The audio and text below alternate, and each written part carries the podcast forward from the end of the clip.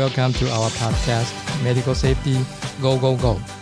欢迎收听医疗安全啪啪走。嗨，大家好，我是旁白加录音高年级实习生 Tammy，为大家介绍本 podcast 的播客主，推动台湾病人安全教父曾廖明义总顾问。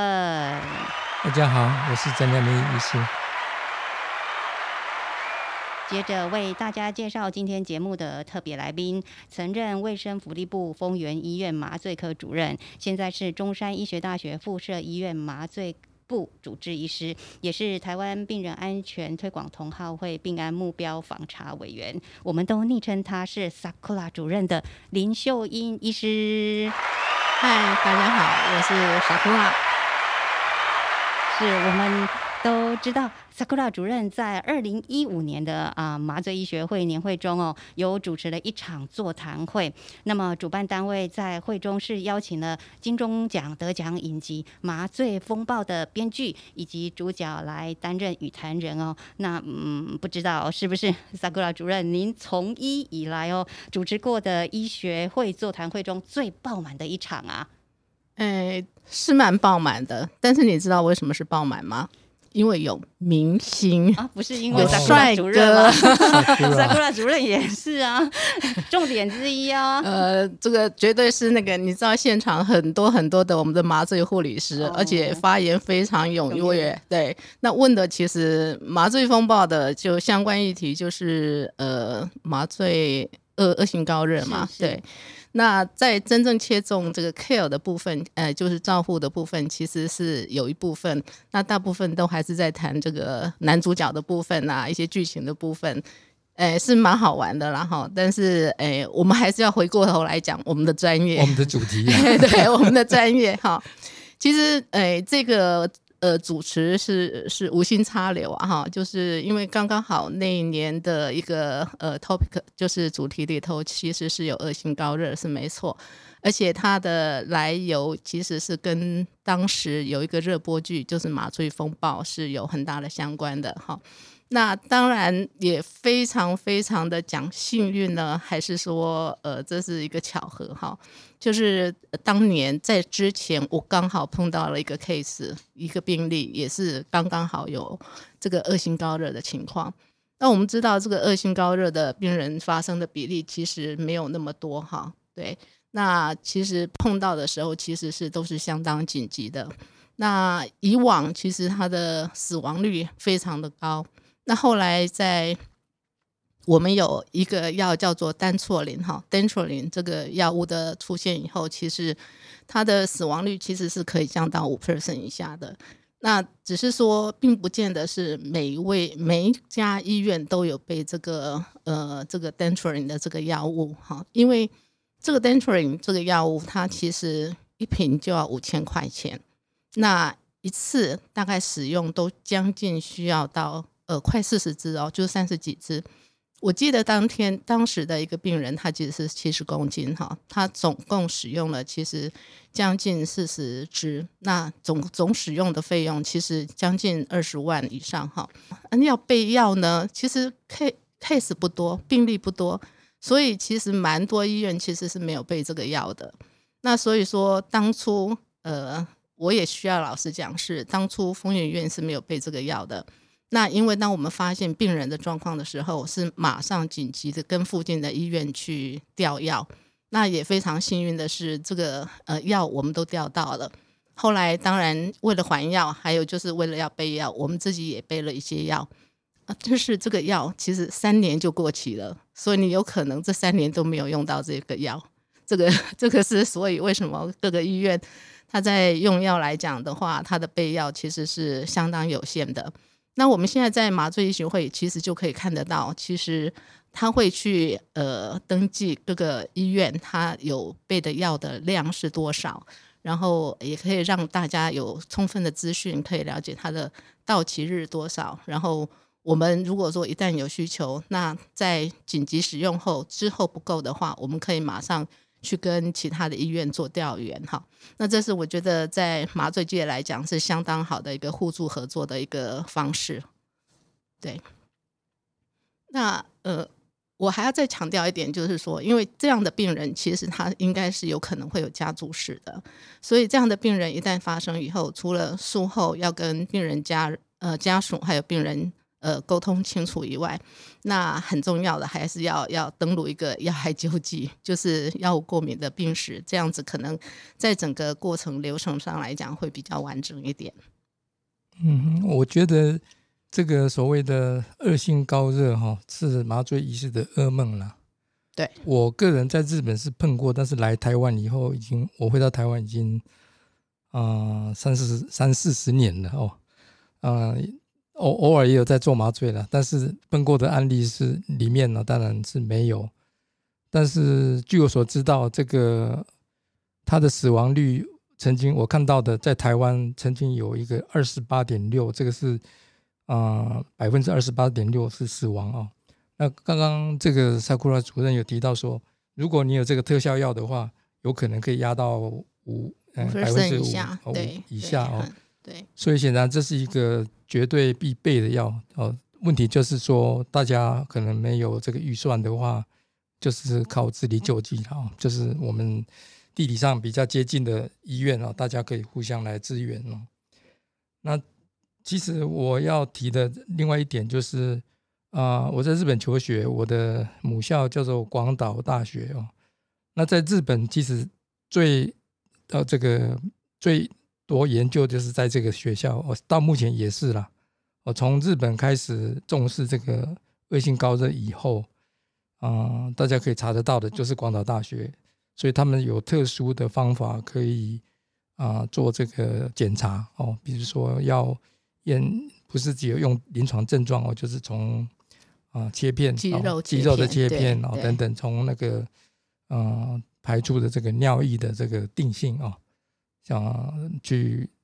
做一个更进步的研究的话，呃这个啊全日本目前就只有两个医学中心在做，其中一个就是我的母校哦，所以我我自己在学生时代哦这个。这个我们的教授就是非常强调这个东西了哦，所以这个是国考的，不是国考，就是毕业考的时候是必考，必考的问题啊。所以，所以光达大学毕业的人对这个东西是非常非常比较有概念。对对对对。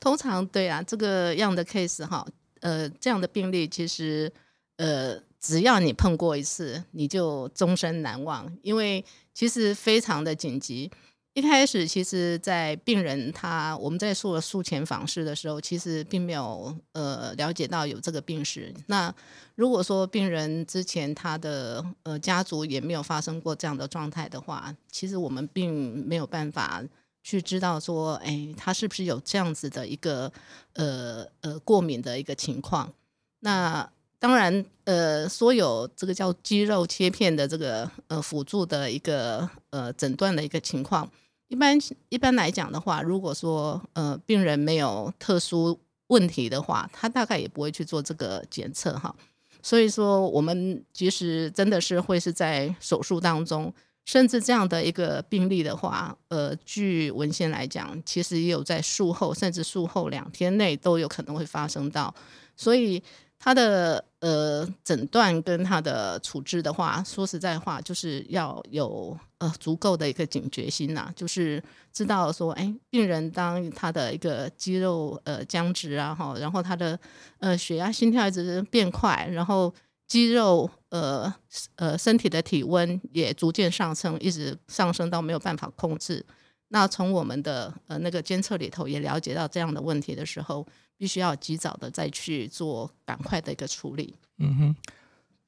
我想这个是一个重要话题哈。但是今天呢，我们可能要啊来讲一些关于这个我我们说啊周数期哦，周数期的意思就是说手术全期了哦，也有人叫手术全期，所以是指手术前、中、后啊，手术前还有手术中。以及手术后的这些风险管理哦，那我们的主题相当的多哦，所以本来是找萨库拉主任来这边漫谈这个的哦，漫谈的意思不是 慢慢谈哦，因为我们时间有限了哦，哦，不要拘束了，就是浪漫的谈了，谈这个这个风险管理哦。那我今天在这边想想强调的是，呃，因为在国外有一个组织哦，特别是欧洲欧洲麻醉医学会哦，他们对这个呃手术前、中、后的管理啊，他们有成立了一个组织哦，呃，这个组织是由学会运作的，但是它叫做赫尔辛基宣言哦。那在医界的伙伴们，大家都听过了哦。这次可能是啊，应该讲医学伦理的一个教科书哦。一九六四年那时候开始，大概就很多人都在讲这个啊，这个伦理的事情哦。但是我们今今天要讲的这个是麻醉领域的啊，赫尔辛基啊宣言啊，它指的是一个这个团体啊，它要求说，当然欧盟的所有的国家都会加入哦。我现在忘记这欧盟有多少个国家了，但是已已经相当多了啦。我想三三四十个都有啊。哦，你你知道吗？欧盟有几个国家？要慢慢数哎，那我们真的是漫谈了。是啊，漫谈。对对对，所以所以这些国家是强制要加入了哦。那除了这个以外，就是欧洲以外的国家也可以加入哦。但是呃，我们目前台湾我们是没有加入，但是因为他们做的这些事情是应该是特别针对哦麻醉。麻醉的 team，我们现在都强调强调这个团队嘛，哦，对，麻醉的团队在这个手术全局的一个安全管理应该扮演的角色哦，所以他们特别强调了，就是要制度化、爱标准化啊，以下这些东西了哦。那啊，我先讲一个是不是他们建立的制度？哦，大家都台湾的大家都很熟悉的，就是所谓的手术安全把关啊。是。那另外一个，这个也是。最近他们过了十年以后成立的这个呃宣言以后十年以后才定定的最佳的一个叫做 sedation，就是呃用静脉麻醉来做一个静镇静的啊像内视镜检查啦等等哦，这两个是啊应该是后后来加入的，对对对，前面的十个我就简单的念过了哦。啊这是我想大家都。啊，麻醉麻麻醉人大概麻醉业界的人大家都了解的，就是啊术前的评估啊，还有麻醉剂的这个啊的 check 的，麻就是开要上麻醉之前麻醉剂的啊的一个 check，还有仪器的 check 啊这些 monitor 以及使用药物的 check。那第三个就是它的我们使用的药物要贴标签，这个贴贴标签的贴法是要有一定的规范哦。那第四个就是说，要对这个所谓困难插管的啊病人要有一个这个啊处置哦的方法哦，就就是他的 protocol。我们跟我们强调说，他是我们怎么去对付这些困难插管哦的人哦，包括你使用的工具啦等等哦。那第五个就是刚刚查库拉主任专门的哦，这个恶性高热症哦。第六个是药物过敏反应。哦，那因为我们在打麻醉药，有时候会产生非常严重的这种休克哦，那没有及时去救命的话，有时候哦就发生呃生命危险哦。第七个就是我们也使用局部麻醉药，所以这局部麻醉药的中毒哦，等于是剂量太大的时候会发生啊这种中毒的现象。然后第八个是大出血。的处理原则哦，这个在我们国内的这个病案访查目标三里面哦，大家都也可能有一点熟悉了。第九个是啊感染管制哦，那感染管制大家知道说常常会在啊这个开刀房进来开刀房以后哦上了麻醉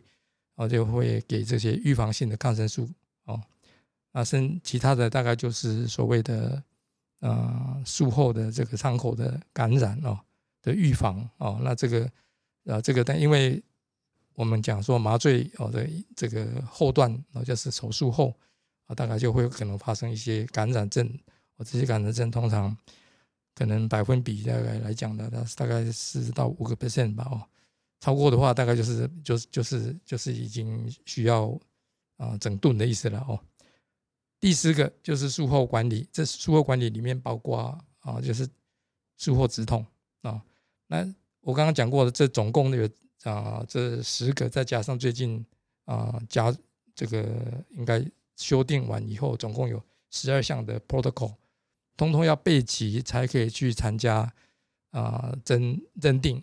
就是你的你的这个机构是啊他们承认的一个啊有通过这个认证的一个啊组织哦。哦，对，好，那这个好像跟有一点点概念，跟我们呃在五呃应该是五六年前，其实有开始。呃，在手术来讲比较夯的那个 ERAS 的那个概念，似乎好像也点也有点类似哈。也嗯，对对对。那其实我们看到呃，刚刚顾问提到的这些呃讲到的要 check 的东西，比如说术前访视啊，呃一些药物啊，呃药物的 check，还有机器的 check 这些等等等等。在我们病安访查的目标三里头，其实有蛮大部分，其呃是有含刮到的。嗯那包括像困难插管的部分，其实在我们目标期管路的部分也有也有重重重视哈。嗯那药物过敏啊，哦这个部分，还有就是呃大出血的处置，当然在目标三的呃部分有出血备血这个部分的一个查核哈。那呃，药物的部分的话，其实，在我们 pre 呃就是 pre-operation 的这个 evaluation 就术前访视来讲的话，其实也是重点之一哈，因为在术中要给的药物相当多哈。那药物过敏，不论是在呃我们访视或者是在目标物里头，其实都是有有重要必须要了解的哈。那术后止痛的部分，当然在目标物有提到，就是。呃，PCA，呃，就是呃，病人自控止痛的部分。那其实并不见得每一个病人都能够用到所谓 PCA 哈，所以在呃麻醉来讲，其实这也是我们的天职哈，因为我们用这些药是相当相当熟悉的。那病人手术完一定会痛的哈，所以在手术完恢复室来讲，其实我们在做止痛的部分是会比较了解。但是比较可惜的是，我们必须要知道说，像这样的一个止痛的呃效果，是不是延续到病房的照护也能够比较完备？其实这个是要做一下了解哈。所以其实真的在赫尔辛基宣言里头，他提到的的确是我们在周数期里头去维护病人的安全，还有他的品质来讲，其实是相当重要的一个呃呃一个计划。嗯哼，所以这个。呃，赫尔辛基的这个宣言啊，搭配 ERAS 的话，其实就嗯，应该很少缺点的啦哦。那我在这边也稍微补充一下，这个所谓的 ERAS，我想，呃，不是在这个行业的人或许都没有听过了哦。那其实它目的就是要要在这个病人开开完刀哦，术后能够加速康复哦。这个我们中文翻译为术后加速康复。的一个啊做法哦，那这个做法其实已经在二三十年前就开始了，最早期开始哦。那在国内是最近几年才在变得比较夯哦。那有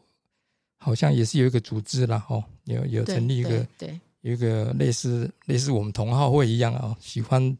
做这样的一个呃这个传教士的事。对对对对，那他。的做法其实我也简单念一下哦，我想大家有在做的人大概是更熟悉了哦。比如说他术在早期最是运运用在是用呃这个大肠手术的病人哈，当然最近也有推到其他的，甚至于呃开心脏的也有在用用这个方法哦，就是说他术前都没有给药，没有给这些 pre medication 哦，那 NPO 的时间就是就是没有给他。啊，吃东西哦，就是可以给他吃东西啊，吃到啊会很靠近你要上麻醉哦，就是说到术前两个星两个两小时，小时还在喝喝一些东西，对，喝可流服对的，就是清澈的水，对。所以他们就强调说，在术中就是要维持正常的体温哦，在正常范围哦。术后呢，就尽量就不不使用啊这个吗啡类的这个止痛剂哦。那他们也会给术前也会给抗生素，预防这个感染。除了这个以外，他们是会倾向说，尽量可以不插管哦，不用不插 NG 的话，鼻胃管就不插哦。那甚至也可以不拔，也可以不插这个啊引流管，也不不插这个引流管哦，drain 哦。那还有 Foley 就是导导尿管哦，像这些。管这些管管路常常有时候都是在术后会造成一些感染或者或一些对组织上的一些问题的啊。那最后呢，就是开完刀的时候啊，当然是希望说病人能够早一点醒，然后他可以，我们可以帮他预防术后的呃恶心呕吐哦，希望他能够早一点能够下床走路哦。那有这样的一个呃措施的话呢，就可以讲说这个病人是会啊、比较快速的及早恢复。对对啊，所以它这个东西算是一个有学理依据的、有 evidence base 的东西哦。可是，在近年好像也不算是主流哈、我想有很多国家其实也并没有在推哦。但我们看到一个简单的这个一个全全球的一个分布的情形，有加入这个呃这个 ERAS 的一个应该讲这个 chapter 哦，同好会吧，学会哦，好像在二零一八年大概也大概只有三三十几个国家而已啦。所以比起这个我刚刚讲的这个所谓的啊、赫尔辛基啊宣言来讲，嗯，那目的大概是同样了哦，就是为了要针对这个手术全期的照顾哦，但是好像呃稍微逊逊色了，逊色哦，好像是逊色哦，好像是 Helsinki Declaration 的人比较多啦。那无论如何，都是两个很好的方法。我们在呃这个手术全期的管理里面，风险管理里面，要强调这两个东西是非常值得推广的。对呃，我我非常肯定的，但是我觉得我自己私下我的认为哈，其实 ERAS 这个部分，呃，它会稍微困难一点的话，就是因为它跨科的跨科合作的情况其实会比较多一点。我若没记错的话，像有一些关节的手术，膝关节的手术，其实也也是蛮多是有在 ERAS 的一个 protocol 里头去去执行的。但是像膝关节的手术，它包括病人的营养状况，包括他术前的呃这个附件的一个介入这些等等，其实很多都需要跨科的一个合作。但是我们比较可惜的就是说，在医疗来讲，有些时候本位还是还是蛮占蛮大部分的一个状态，去影响到我们的作业。所以，一个好的东西，它要推展的话，其实是要打破这些藩篱，然后真正去确认到说，哎，这个 team 的 work 其实是非常重要的，就是我们团队的一个合作的情形。这个其实，在手术前后期跟手术中来讲，都是相当重重要的，所以我们就会非常去，诶，就是激赏这个所谓呃 team 呃 TRM 的部分，就是团队资源管理的这个部分，因为其实这个在我们手术安全然后不管是病人的是否恢复恢恢复能够更顺呃顺利来讲的话，其实这个都占有相当大的一个角色。所以呢，这个应该讲不是只有这个手术全期啦，其实在整个医疗里面呢、这个团队的啊、管理的观念是非常的重要哦。但是因为今天我们是在讲这个呃手术全期的管理嘛，所以我也是要再介绍一下这个日本哦。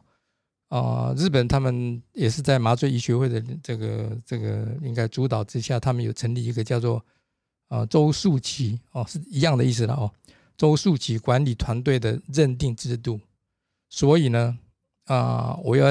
又要再回回到我我的我的母校哦，广岛大学也是现在在目前在日本国内哦，主要三大医学中心在推广这个东西，所以。就是因为那个我的学应该讲学弟啊，两年前曾经来台湾哦，那他来台湾是因为跟同广岛大学跟台中荣总有建教，所以台中荣总也到广岛大学去学了这一套回来，他他们也参加呃某一个认证，啊，从某一个比赛吧，呃也得到一些好评哦。那我最主要就是说，因为那一个。嗯、我的学弟他当麻醉学会日本的哦学会的理事长理事长的时候呢，他建立了这个制度哦，那所以他是麻醉医师哦的一个团体，加上啊、开大房护士的一个学会，再加上医工学会，那这这这三个学会他们去编了一个教科书，所以去推广。那另外还有两个大学，这个也是一个巧合了哦。啊，其另外一个叫做冈山大学，那冈山大学跟光岛大学这两个学校都的啊非常积极在推这个东西，所以台中荣总现在目前他们也建立了一个叫做 Perio，Perio 的意思就是说手术的周围啦，哦 Perio，所以是啊 around 的意思就是前中后哦。通通就是用这个制度啊，所以他们会有这样子的一个啊团队，大家可以去参加考试哦。那当然目的还是针对术前、术前的准备、术前的评估，以及如何去预防手术后的各种合并症哦。那刚刚提到最后一个，还有一个，这个是巧合哦。我们几年前同行会曾经去东京参观一个大学，叫做东方大学的大生医学中心哦，大生。医学中心也是另外一个啊，在日本现在都是啊，这个推动这个所谓手周树奇管理团队制认定制度的主要三个大学哦，所以这是刚好跟我跟我们同行也啊，也有很多人都去参参观过，跟我们台湾也有一些关联哦，所以我还特别提到这三个啊楷模的一个卓越的意愿，是是是。那个谈到 ERAS 哦，其实我们呃也是后期在麻醉的部分，也是后期才慢慢有接触到这样的一个概念哈。那它其实，在麻醉照护里头，呃，也给我们了一些蛮多的一个呃新的想法哈。就是之前我们常常跟病人讲说啊，你那个手术前要禁食八个小时啊，不能吃东西啊，不能喝水啊，哈，什么都不行。然后只要有一点点的话，甚至会有麻医去挡病人，说不要不能开刀，因为怕你吐这些等等。那我们后来才能够了解到，说哎，从 evidence base 里头可以看得到，他只要呃在术前，甚至就是两个小时前，他喝的一些 clear food，甚至糖水，其实都应该可以接受的，因为。尽量把这种 NPU 的时间，就是不吃东西的这个时间，能够尽量把它缩短。然后再来就是手术完以后，它的管路也能够尽量少。那不能少的话，也能够尽量拔除。当然，就是跟顾问刚刚提到的这个术后管路这个感染的部分，其实是有相关的。那再来就是在术中的照护来讲的话，一些照护的一些技巧啊，包括这个叫呼吸器的设定啊，哈。这些体温的保护啊，然后给药的这个部分，其实都给我们蛮多的一些呃概念，是在照护上来讲，对病人的帮忙其实是蛮大的。那有一些其实，那在麻醉的部分的话。呃，近期其实我们也听说所谓的所谓精准医疗，或者是甚至有人提到所谓精准麻醉的部分，哈，就是也是大概也是会希望说病人在恢复的过程当中，它的副作用能够更少，哈，就是比如说像麻醉的深度啊，哈，或者是呃。呃，这个什么肌肉松弛剂的一个给药的一个量啊，哈，或者是哪些药物应该给，或者是呃，病人需要哪些监测器能够协助他他的这个生命真相能够更稳定啊，这些等等，其实对于麻醉来讲，真的跟以往是呃差别很大的，让我们能够更多的呃了解病人呃目前的现况是怎么样子。然后能够好好的照顾病人，也让病人的恢复能够更平顺、更安全。所以，伊萨库拉主任，你认为我们台湾的麻醉安全吗？呃，其实这个就是要看到一个文化这样的问题哈。诶，我我相信呢，我们是有可以再努力的空间呐。那你讲安不安全？我觉得这个是相对性的，因为跟以前来比哈。真的，目前来讲，真的我们能够用的武器非常的多。就像刚刚呃顾问提到的这个困难插管的部分哈，以往你只要那个。呃，就是那个呃喉头镜，你提不起来，看不到这个声门哈，那你就完了，就完完蛋了，真的是要哭天喊地了哈。但是现在来讲，其实我们可以用的东西非常的多哈，像喉罩啊，哈，像这个影像这个辅助的这个呃插管系统啊，哈，或者是支气管镜的这个使用啊，这些等等，其实让这个真的。一一支这个呃影像，这个我们讲 t r a c k a w a y 哈，就是这个器械这个东西哈，能够一直在手的话，所向无敌哈，真的几乎啦。那除了你真的嘴巴张不开哈，那否则其实呃，真的是可以让呃外外部哈有困难插管的这个医师啊哈护理人员啊看到我们这一耍技哈，我就觉得好像这个呃神奇无穷哈，所以呃是的确是让我们有很大的一个帮忙哈，所以说麻醉安全到底跟以前来讲其实是进步蛮多的，也有。呃，也安全蛮多的哈。那但是呃，就像呃以前我们都讲的哈，这个没有最好，只能更好哈。我们一定要呃有更这个要更向前的这个想法哈，因为安全的追求其实是无止境的。可是数据好像没有没有找到很新的了哈。我我这边有几个数据啊，再给大家参考了哦。但是这是美国的哦，美国数据哦。一九九八年代的时候，大概是大概是两万了，两万分之一啊。我讲的这个是纯麻麻醉死亡，因为麻醉哦。但我们知道说这个死亡的原因有时候到底是麻醉还是手术哦，或者是两个都是很难去界定啊。所以，我我们讲这个是啊麻醉业界的数据哦。一九九零年代的时候，大概十万分之一啊。那到了两千年。零二两千以后，两两千年以后就变成三十万分之一。那三十万分之一的意思就是已经接近六个标准差。啊，那这是表示相当哦，一百你把它再正扩大的话，就等于是所谓的六个标啊标准差，就是一百万里面大概就是三点四吧。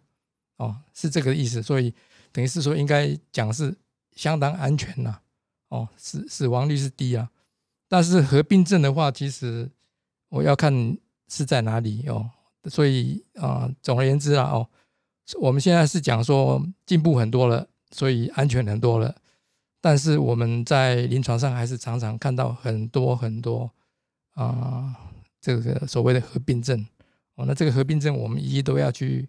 预防哦，可以防的东西要防嘛啊。所以现在我们有比较好的安全文文化，有比较好的仪器。那我们去面对这些非常特殊的案例的时候，也不是说不会出问题啊，所以麻醉有一定的风险呢啊。那讲到这个知情告知的部分，我在想啊，我们早期是就是应该讲跟病人沟通嘛，那可能也请代理人来来来签同意书了等等啊。在这一方面，我们最近也在国内开始推这个 SDM。哦，所以等于是说，跟这个共享哦，等于是这个决策共决策决决策共享 SDM 哦，那这些东西也都是一个新的一个新的语言、新的呃制度、新的概念哦。所以，我们即使麻醉还有啊，还有一些空间可以再继续发展呢。那包括啊，我们讲的所谓的应该讲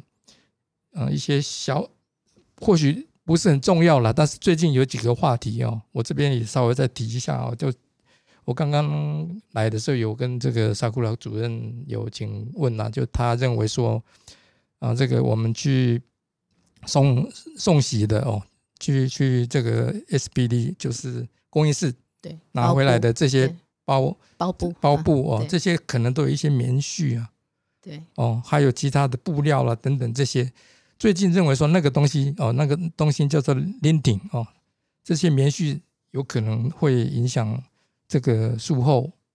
感染哦，伤口的感染率哦，所以像像这种话题哦，现在也是在研究当中哦。还有那个电烧，电烧的那个那个就是烟雾啊，对，这个烟雾听说也会致癌啊，哦啊，所以我们当然说要病人安全，我们自自己人哦。职人哦，麻醉的团队的这些成员本身自己也要安全，呃，才叫做病人安全哦。所以今天题子题目就是这么多了。那萨库拉主任还有没有其他的新的新的话题？其实真的，呃，就如果说就安全的角度来讲哈，其实不只是病人呐哈。然后，我们的工作人员其实任何一个工作人员相关的一个流程来讲，其实都是呃有关乎进去的哈。那呃，简单的就像先前我们呃有提到这个，像 TQM 就是全面品质管理里头提到的产呃，就是人机疗法也还呃环嘛哈，就是。呃相关的人，包括甚至家属，一旦有火灾，家属怎么办？哈，这些等等哈。然后包括就是呃清洁人员啊，哈，这个我们的工作人员麻醉啊、刷手啊这些哈，在搬运病人这些等等的这个呃，是不是会有职职伤啊？哈，还有就是相关环境啊，哈，那流程啊，哈，我们要是不是有 SOP 有好的 SOP 啊？这些繁非常繁复的哈，所以所以说呃，其实我觉得病案八大目标里头啊，呃。在麻醉手术这一环哈，其实就已经完全包括了哈，包括交班啊，包括这个辨识啊，林林总总的。说实在，真的是很复杂。所以呃，早些时候，我记得我第一刚入麻醉的时候，那呃，我们有马姐姐就给我一本小小小小本的这个册子哈，就跟跟我讲说，哎，你看一下。那我其实我比较好觉得好玩的就是那个。呃，在麻醉机有个漫画图，就是在麻醉机前面有一只八八爪章鱼哈，就是这个这个八爪章鱼，一只手要去扣马斯克，一只手要写写记录，一只手要去调调麻麻机，一只手要去抽药，这些等等哈，真的是相当忙碌哈。那其实他现在来讲，或许这个呃这个连接已经不太一样了哈，但是要看的东西跟要要要做的事情，其实也是非常的多的哈。那因为它是一个团队，所以我觉得不只是麻醉的事情哈，我们也是要去呃这个方方面面的去呃去注意到，就是包括像像呃流程环境啊哈，那其他人员的这个做法这些等等哈，我们是不是有可以互相提醒的哈？真的是一个团队的合作的呃一个一个一个事情啊哈，所以。呃，跨团队，然后不要有本位哈。那我觉得这个是有安全文化，这个是对于病人来讲，对我们来讲，其实是都是非常好的哈。嗯，我们最后来谈一个那个魔鬼手术，你觉得呢？哎，OK 呀，对呀，其实你认为呢？你知道什么叫魔鬼手术吗？哎哎，应该是大致了解了哈，就是其实不是他来开，是某一个其他的人来开，对对对对。嗯，这个现在在国外是一个话题哦。我我最近看到韩国的医师啊，应该我在我们台湾来讲是算是全联会了，医师工会的哦，对，一个团体哦，就是去请世界医师会，嗯，应该 WMA 了哦，世界医医医师会哦，去帮他们啊，这怎么讲去？就是向世界发生哦，为什么会这么会？为什么发生这个事情？就是说，韩国大家知道都很多人去做美容美容嘛，对对。结果他们的美容的这些医美的诊所也出了很多麻醉的问题。那其实啊，有有过之而无不语了，不及了。我们台湾也有，但是韩国的情形听说相当严重啊，所以就是。他们有一个团体去，应该就是去运动，说要要求说要强制在开刀房要设那个监视器哦，录影录影可以录影。是。哦，所以这是为了病人嘛，病人不会是因为这样子说，等于是说 A 医师跟他说明过了以后是请 B 医师来开刀啊，是那我们国内在医学中心好像为了教学不得不有。有时候有这种情形呐，那美国好像针对这种东西好像也没有，反而是非常有名的，像没有梅约哦，还有这些呃，应该讲排行很前面的医学中心，他们是赞成啊，我赞成说可以是有 double booking，等于是说同时你可以跨两个呃房间去跳来跳去这样子。哦啊，所以等于是说到底是 A 来开还是 B 来开，还是哪一个去收尾都。不不是很清楚的之的情况之下，到最后变成病人想要去告的时候，他去找律师去告这个医院，但是常常都没有告赢。意思就是说，好像有很多医学中心是默认、默许这样默许，对对对，所以这个就是所谓的魔鬼手术。但是站在伦理来讲啊，我们当然是希望说，医师有答应这个病人哦，就是我我会全程帮你开刀的话。其实他是应该要负起这个责任呐，哦，有时候你交给别人去开，但是他要负全责，他负全责，对对对，所以这个是啊、也不是题外话。今天今天我们讲手术全期里面哦，大概就是会碰到这个所谓的魔鬼手术啊。是那呃，在结束今天的访谈之前哦，我们想请教一下 Sakura 主任，您认为的医疗安全是什么？哦，我认为啊，以以麻醉的想法来讲，虽然以往哈，我们都都想我们自己是这个无影灯下的幕后英雄哈，就是默默无闻这样子。可是以现在来讲，我觉得已经不是了哈。我们是跟外科医师应该是呃同起同坐的哈，就是我们可以有相当的发声哈。一旦有问题，团队合作是相当重要的。我们一定要让外科医师了解到病人的状态是什么哈，那充分去发挥到这个团队资源管理的一个想法哈，就是维护病人的安全，其实是我们最高的天职。是。那总顾问呢？您认为的医疗安全？啊，我从第一次啊、在 podcast 讲的时候，其实我就已经界定了我的立场了哈。我我简单而而言然后，其实医疗安全跟病人安全跟风险管理几乎都是等号，只是说你是站在哪里，你的立场是哪里哦。如果说你是以老板为中心，或者是以病人为中心，还是以以这个整个应该讲社会吧，哦，我们讲。公公卫问题哦，所以医疗安全其实也是一个公卫问题，所以这个问题很多了，我不在在这这边重述，但是反正我们有讲不完的话题，也欢迎大家再来收听。嗯，感谢两位麻醉医师专家的精彩写实的对谈哦。呃，除了让我们大家都长了知识以外哦，我想如果这个麻醉风暴有要再开拍第三集的话，应该可以有剧情的走向喽。今天两位的专应该请她业对谈，当女主角了。我可以当病人，